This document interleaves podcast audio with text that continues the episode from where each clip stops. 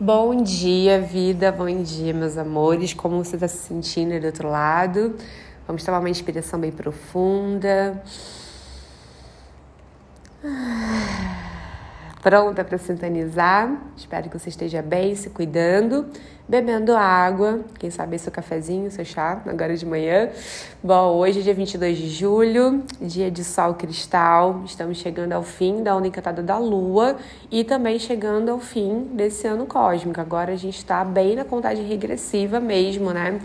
É, hoje, o sol cristal ele está trazendo a frequência né, da maestria, da liderança e essa maestria compartilhada, né? Porque o Tom Cristal fala da colaboração, um, fala dos movimentos colaborativos, do compartilhamento. Então, é, hoje é um dia muito poderoso para você sentir, né? E pensar sobre mesmo, refletir sobre o quanto você uh, vem colocando realmente essa maestria no mundo, quanto você vem manifestando essa maestria no mundo e colaborando através dela para essa rede, né? essa grande rede da qual a gente faz parte. Então, é um dia muito legal para pensar sobre é, o seu servir, né?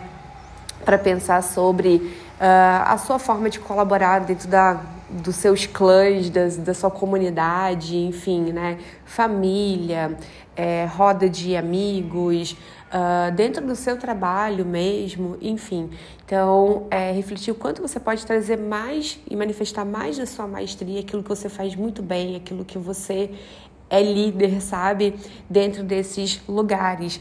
É, aqui nessa realidade, né, a gente transita muito entre os papéis de mestre e de aprendiz. Ora, nós somos mestres, né, e a gente ensina, a gente oferece a nossa medicina para o mundo, e ora, a gente está bebendo dessa medicina, né, uns dos outros. Então, é, hoje é o dia para a gente sentir né, quanto a gente está se colocando realmente nesse papel de mestres.